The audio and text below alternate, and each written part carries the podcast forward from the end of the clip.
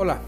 en los últimos meses, más de 24, hemos visto cómo la inflación se ha ido incrementando de manera preocupante en el país y se ha agravado aún más con los acontecimientos del mundo que de alguna u otra manera implican una presión para nuestros vapuleados precios.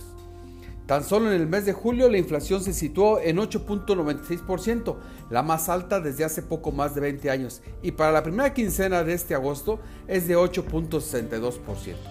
lo cual parece indicar que este rubro no parece presentar síntomas de mejoramiento,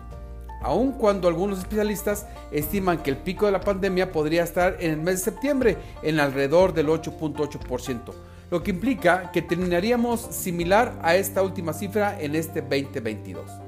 La inflación es un fenómeno que afecta de forma generalizada a toda la población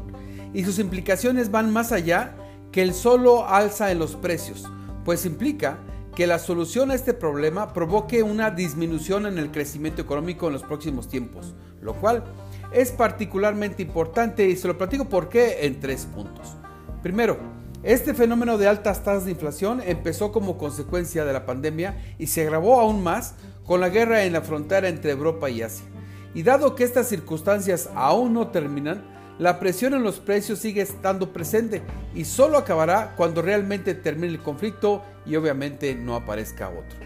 Segundo, el hecho de que en los Estados Unidos la inflación parece haber dado un respiro como consecuencia de la política monetaria de la Reserva Federal, lo cierto es que la política de alza de las tasas de interés continuará. La medicina se tiene que seguir suministrando, por lo que el riesgo sigue existiendo y va a tardar un poco más en contenerse.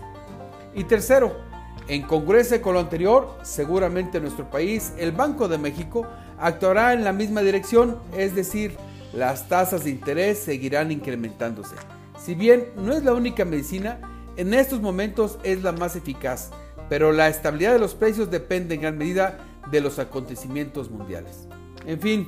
estamos lejos de la estabilidad de precios, aún queda algo de sufrimiento y sobre todo de incertidumbre. Le invito a que me siga en redes, estoy en Twitter como arroba oliver-arroyo, en Instagram me puede encontrar como el arroyo, en mi podcast Economía y Finanzas está disponible en Spotify y también le invito a que lea mi colaboración en www.globalmedia.mx.